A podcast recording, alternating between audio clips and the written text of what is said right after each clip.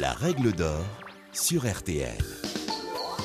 Bonjour, c'est Julien Courbet. Retrouvez désormais chaque semaine l'inimitable règle d'or en podcast avec les avocats, les mêmes qui interviennent chaque jour dans Ça peut vous arriver sur RTL et M6. Que faire? Que dit la loi? Quel recours?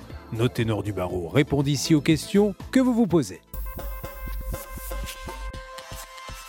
Parce que location de vacances peut rapidement rimer avec défaillance, il convient, pour se mettre à l'abri de toute déconvenue, de faire preuve de prévoyance. Et à ce titre, il y a toujours quelques précautions à prendre pour vous aider. Maître Anne-Claire Moser vous dit lesquelles? Meublés de tourisme, gîtes ruraux, résidences de vacances, chambres d'hôtes, villages résidentiels de tourisme, euh, location entre particuliers, caravanes, bref, c'est un large choix de location saisonnière qui est proposé partout en France. Sachez que la réglementation de ces locations, elle est la même, que vous soyez en contact directement avec un propriétaire, avec une agence de location, ou alors que vous réserviez via une plateforme de mise en relation. Alors, dans la pratique, certaines plateformes Internet n'appliquent pas toujours à la lettre cette réglementation. Soyez donc vigilants. Alors, quand on prend une location de vacances, il y a effectivement des précautions à respecter. Les règles que je vais vous donner sont surtout des règles de bon sens. D'abord, il faut se méfier des offres qui sont trop alléchantes. Tout ce qui fait vraiment très envie, évidemment, c'est tentant, mais ça mérite d'être vérifié et recoupé encore et encore. On ne se méfiera jamais assez des gens qui nous vendent du rêve.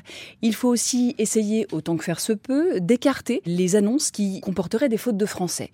Ça peut paraître un peu idiot, mais c'est un conseil vraiment de bon sens parce que une annonce en bonne et due forme ne doit pas comporter de fautes.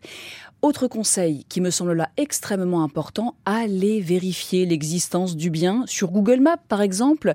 Vous avez l'adresse, vous avez le lieu, n'hésitez pas aujourd'hui en un clic, vous pouvez vérifier si oui ou non la location que vous envisagez de prendre existe. Et ça, c'est extrêmement important. Et une fois que vous avez vérifié ça, j'ai un autre conseil à vous donner contactez le propriétaire. Essayez d'avoir autant que faire se peut un contact téléphonique. Un simple mail, à mon avis, ça n'est pas suffisant parce que aujourd'hui, les fraudeurs, les arnaqueurs courent les rues, malheureusement, et que c'est assez simple finalement de bidouiller des mails. Alors rien ne remplace un contact en vrai, un contact de vive voix avec le propriétaire.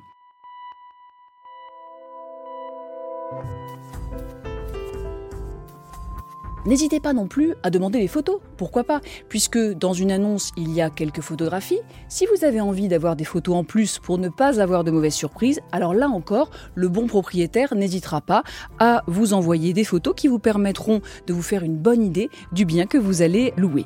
Après, j'ai d'autres conseils à vous donner s'agissant du paiement. Méfiez-vous des paiements à l'étranger, je vous parle là des locations qui ont lieu en France. Mais si vous voyez que les virements doivent être faits, ou les chèques, etc., à l'étranger, soyez vigilants. Parce que je ne veux pas faire de chauvinisme, mais là encore, dans la pratique, on se rend compte que tous les jours, il y a des arnaques et que finalement, il vaut mieux ne pas faire de paiement à l'étranger. Par ailleurs, soyez ultra vigilants sur l'argent que vous allez verser pour réserver votre location.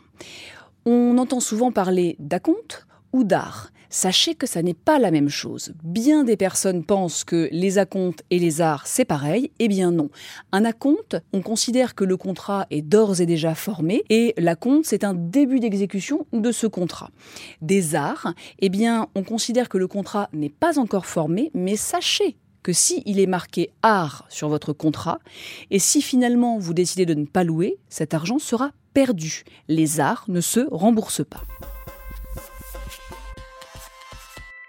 Toujours dans nos précautions, je vous ai parlé du contrat, eh bien sachez qu'il y a peu de règles en réalité dans les différents codes s'agissant des locations de tourisme. Néanmoins, vous trouverez à l'article L 324-2 du Code du tourisme une disposition qui nous indique que toute offre ou contrat de location saisonnière doit revêtir la forme écrite et contenir l'indication du prix demandé ainsi qu'un état descriptif des lieux. Bref, deux choses essentielles, il n'y en a pas 50 000, il deux, un contrat, en tout cas quelque chose d'écrit, parce que quand on parle de contrat, on peut s'imaginer quelque chose qui fait 4, 5, 6, 10 pages, non. Ça peut être une simple page, euh, même rédigée à la main, il faut qu'il y ait mentionné l'accord des deux personnes, on appelle ça un contrat ou appelons ça un écrit. Et la seconde, je vous l'ai dit, le prix, c'est important, et un état descriptif détaillé.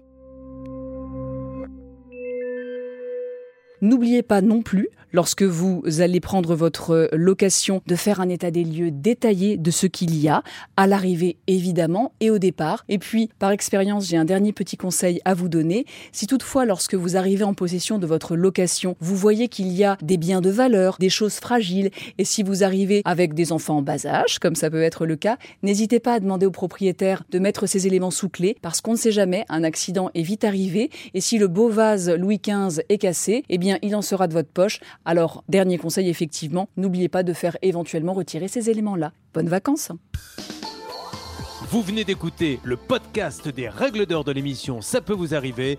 Retrouvez tous les épisodes de ce podcast sur l'application RTL, sur rtl.fr et sur vos plateformes favorites.